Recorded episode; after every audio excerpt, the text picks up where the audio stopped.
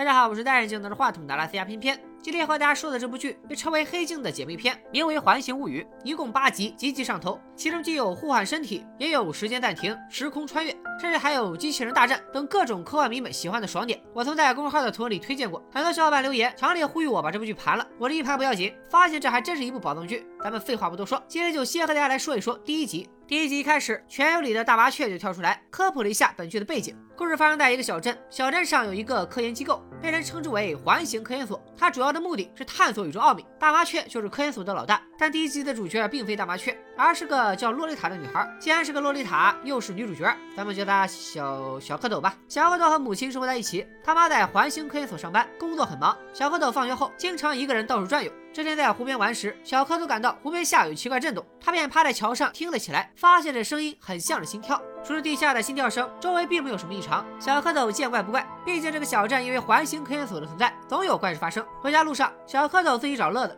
他一会儿抬头喝屋檐上的冰挂滴水，一会儿和树林里的野生机器人玩捉迷藏。到家后，小蝌蚪刚进屋，就听到妈妈在和谁争吵。那个人是妈妈的同事，同事指责妈妈说他偷了一块科研所的神秘石头，似乎是要做什么研究，但妈妈不承认，也不想交出石头。愤怒的同事走后，母女难得享受了一下亲子时光。当晚，妈妈破天荒的没有回科研所，小蝌蚪也很开心。但突然家里的灯灭了，一片漆黑中，小蝌蚪下楼去找妈妈。在妈妈的工作室里，他看到了诡异的一幕。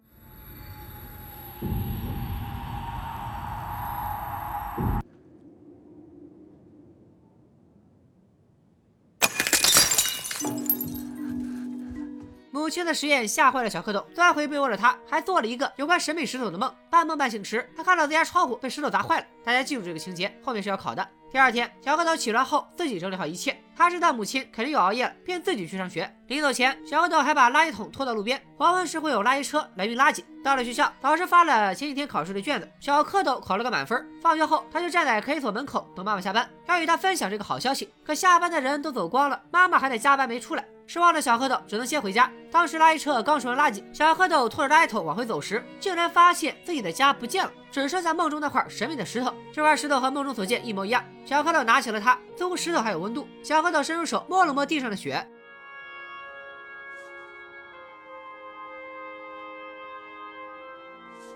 这个幻觉转瞬即逝，小蝌蚪身处的世界似乎出现了什么变化。附近的树林里突然有响动，小蝌蚪马上追了出去。从此就开始了一段小蝌蚪找妈妈的奇妙之旅。同志们，我起名是很有逻辑的。小蝌蚪遇到了一个正在欺负野生机器人的男孩，这个男孩长得白白净净，而且非常淘气，所以咱们就叫他小小松鼠吧。小蝌蚪很有正义感，制止了小松鼠，然后又跑到树林深处找妈妈。小松鼠跟了上来，他对小蝌蚪说：“别心疼这些机器人，我哥是个学霸。他说这些机器人都是环形科研所搞的，说不定在执行什么。”不可告人的任务。两人在树林里边说边走，发现了一栋破旧的房子。小松鼠说：“这房子闹鬼。”小蝌蚪为了找妈妈，不顾一切的走了进去。屋子里的确很诡异，有一些雪花正反常的向上飘。小蝌蚪伸出手触碰了一下。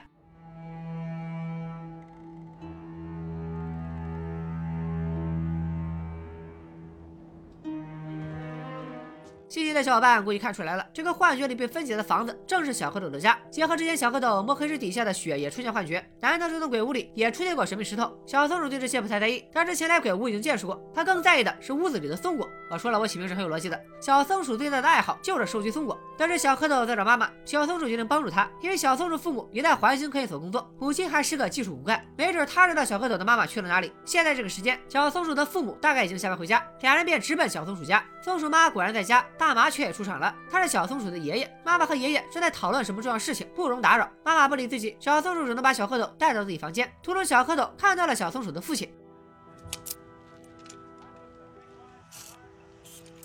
嘿。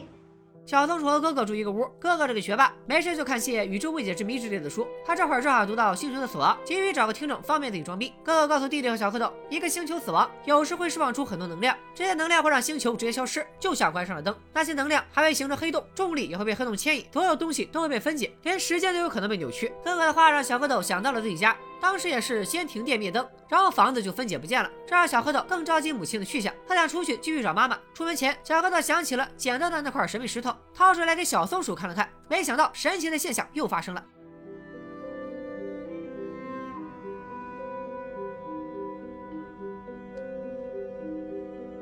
会飞的石头让小松鼠兴趣大增，反正闲着也闲着，就又和小蝌蚪一起去找妈妈。我的天哪，现在的孩子们都不用做作业的吗？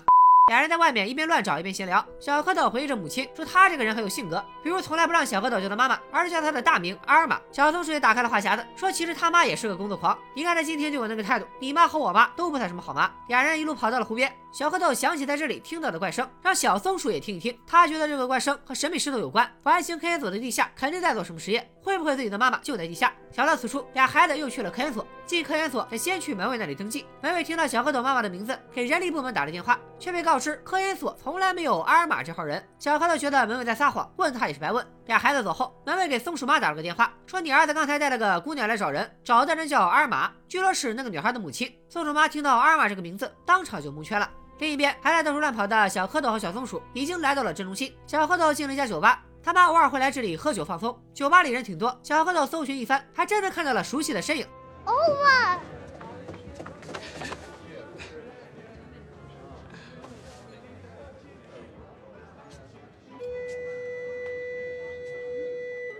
看来蒙圈的松鼠妈也来买醉，认错人让小蝌蚪很尴尬。他和小松鼠继续漫无目的的瞎找。随着时间推移，俩人还是一无所获。小蝌蚪对妈妈产生了怨气，摸着石头，他立了一个 flag。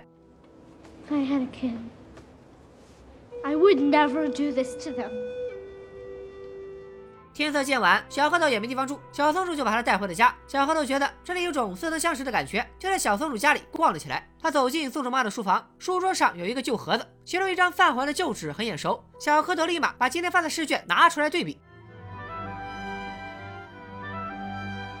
此时，小松鼠也进了屋。他说：“那张纸是自己妈妈的童年旧物。”小蝌蚪好像意识到了什么，他问小松鼠：“你妈叫啥？”与此同时，刚才在酒吧接了小蝌蚪的松鼠妈。自己一个人跑到了小蝌蚪消失的家那里，松鼠爸随后赶来，他呼唤了松鼠妈的名字，赫然就是小蝌蚪的全名洛丽塔。而且松鼠妈也和小蝌蚪一样，用手摸着地上的雪，好像在回忆往昔。没错，松鼠妈就是长大后的小蝌蚪。小蝌蚪之前拿石头摸雪出现幻觉，很可能预示他已经穿越到了未来。既然松鼠妈就是长大了的小蝌蚪，那自然就不能再叫她松鼠妈了，咱们就叫她哈姐吧。哈姐随着年龄的增长，还以为这段经历是个梦，小蝌蚪的出现让她确认那不是梦。懵懵懂懂的小蝌蚪也猜到了一点真相，他不知道。如何面对长大后的自己，便一个人回到了那间鬼屋，准备在这里过夜。哈姐这时也已经回了家，她看到了书房里的试卷，想起小时候的自己，当时去了鬼屋，于是也跟着来到了鬼屋。看到里面年幼的自己，哈姐心里五味杂陈。这里有个镜头，哈姐看着鬼屋房檐上的冰挂，结合这些小蝌蚪在家门口的冰挂下玩耍，这是否也暗示着鬼屋就是小蝌蚪之前的家，只是在未来，它位移到了树林深处。经历了一番内心挣扎，哈姐还是决定和小蝌蚪会面。这一老一小见面后，小蝌蚪赶紧问长大后的自己：“后来我找到妈妈了吗？”看到哈姐摇了摇头，小蝌蚪气得从房子扔了块石头，砸坏了玻璃。这个场景和之前小蝌蚪半梦半醒间看到碎玻璃形成了呼应。或许那时候起，他家就已经出现了时空混乱。小蝌蚪的愤怒让哈姐忧伤起来。他告诉小蝌蚪，咱妈失踪和当年那个神秘实验有关。哈姐一直在研究那个实验，但也一直没有弄清楚。为了安慰小蝌蚪，哈姐吐槽起了母亲，说咱妈一直就不算个好妈妈，就知道搞科研。小蝌蚪接了个话茬，说你儿子小松鼠也是这样形容你的。听到这句话，哈姐沉默了。作为母亲的她确实失职，这么多年她根本没忘记妈妈，一直在研究妈妈到底去了哪里，完全忽略了自己孩子的感受。不过他如此努力也不是没有成果，在他成为科研所的骨干之后，已经知道了那个神秘石头是什么。哈姐带着小蝌蚪来到了环形科研所，在地下的实验室里，经过层层关卡，神秘石头的真身终于出现了。What is it? The eclipse.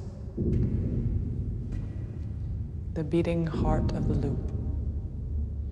原来这些神秘石头是整个环形机构的能源所在，没人知道他们来自哪里。为什么他有很多能量，也是个谜。之前小蝌蚪在河边听到的心跳声，正是这些石头发出的。哈姐他母亲那晚研究石头，释放出了石头里的能量，引发了黑洞。那晚强光后的停电就是证据。黑洞估计先把妈妈吞噬，让她穿越到了某个时间点，然后他家房子也慢慢分解，穿越到了未来。不过房子穿越到未来时变换了位置，妈妈和房子都穿越后，石头进入技能冷却期，但承载黑石的雪储存了一些能量。可能那里还有一个小型黑洞，小蝌蚪在那里引爆到雪后，就也穿越到了未来。哈姐推测，黑石已经创造了时空循环，以后小蝌蝌蚪变成哈姐，还会遇到儿时的自己。小蝌蚪听得懵懵懂懂，不过已经可以确定妈妈回不来了。哈姐希望小蝌蚪坚强，并根据记忆指示他回到以前家的位置，那里小型黑洞造成的时间通道应该还在，再次触摸雪地就可以穿越回去了。小蝌蚪独自离开了科研所，他在以前家的位置摸了那片雪，还真就穿越回去了。那辆穿越性的垃圾车再次出现，标志着小蝌蚪回到了原来的时空。另一个时空里，留在科研所的哈姐怅然若失，她要走时被不知什么时候冒出来的爷爷撞倒，她似乎知道一些内情的样子。难道整件事都是科研所的安排？晚上，哈姐回了家，小松鼠起夜，看到妈妈独坐屋中，很是诧异。看着儿子，哈姐想起了小蝌蚪说的，小松鼠也觉得自己不是。个合格的母亲，她给了儿子一个意外的惊喜。回来的路上，她帮小松鼠找到了一个好看的松果。趁此机会，哈姐对儿子敞开了心扉，她告诉孩子自己很爱他，会一直陪伴着他。《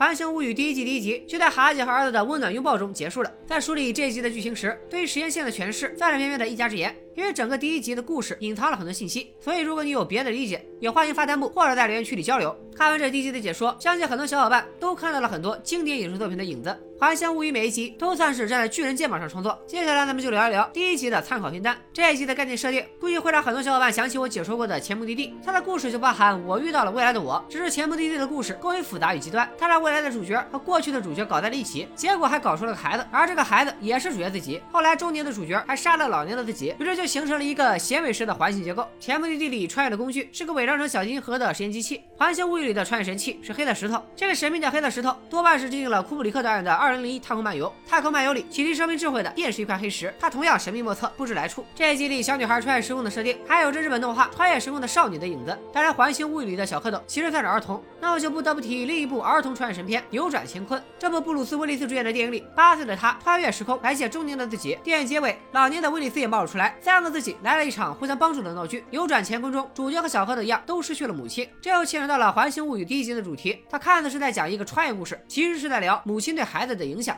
说到这个主题，真可谓是科幻电影的母题之一。很多科幻电影都会拿它当核心元素，尤其是有关末日的题材。比如去年的科幻片《无奈母亲》，是末日后人类被机器人培育，人类希望的火种被冰冷的机械保存，非常耐人寻味。这主题的集大成者是2006年上映的《人类之子》，开放地球上最后一个孕妇的故事，描绘了如果人类丧失生育能力，母亲这个身份就此消失所带来的全面绝望。此外，《环形物语》的世界观很像我曾经解说过的《怪奇物语》，《怪奇物语》里的小镇也有一个神秘机构，发生奇异事件时也是有强光出现，神秘机构的门卫也是个黑人。后面的故事里，《环形物语》里也会出现可怕的怪物。不过，比起节奏紧张的《怪奇物语》，《环形物语》明显有着更深刻的内涵。接下来的第二集里，故事主角将切换成小松鼠的雪花哥哥，他将来一场男男版《你的名字》。其中的故事本身就是个哲学命题，那就是如果有机会和你的好朋友互换人生，你会换吗？值得一提的是，《环形物语》第一季的八集，最后还形成了一个大的回环结构，每一集都有前面一集的部分细节。一口气录完这八集，你会对编剧竖起大拇指并大呼过瘾。如果你想继续深入了解《环形物语》的世界，想知道环形科研所到底想做什么，大麻雀爷爷有什么秘密，小松鼠的爸爸为什么有一只奇怪的机械臂，树林里的野生机器人又是咋回事？小蝌蚪长大当妈后还会经历什么样的刻骨铭心？请关注微信公众号“小片片说大片”，回复“环形物语”订阅最新专栏。偏偏陪你一口气看完全集，并且我还会总结出每一集的科幻母题，尽可能多的盘点出同类型的科幻作品，扩充你的科幻片片单。心动不如行动，赶快订阅吧！拜了个拜。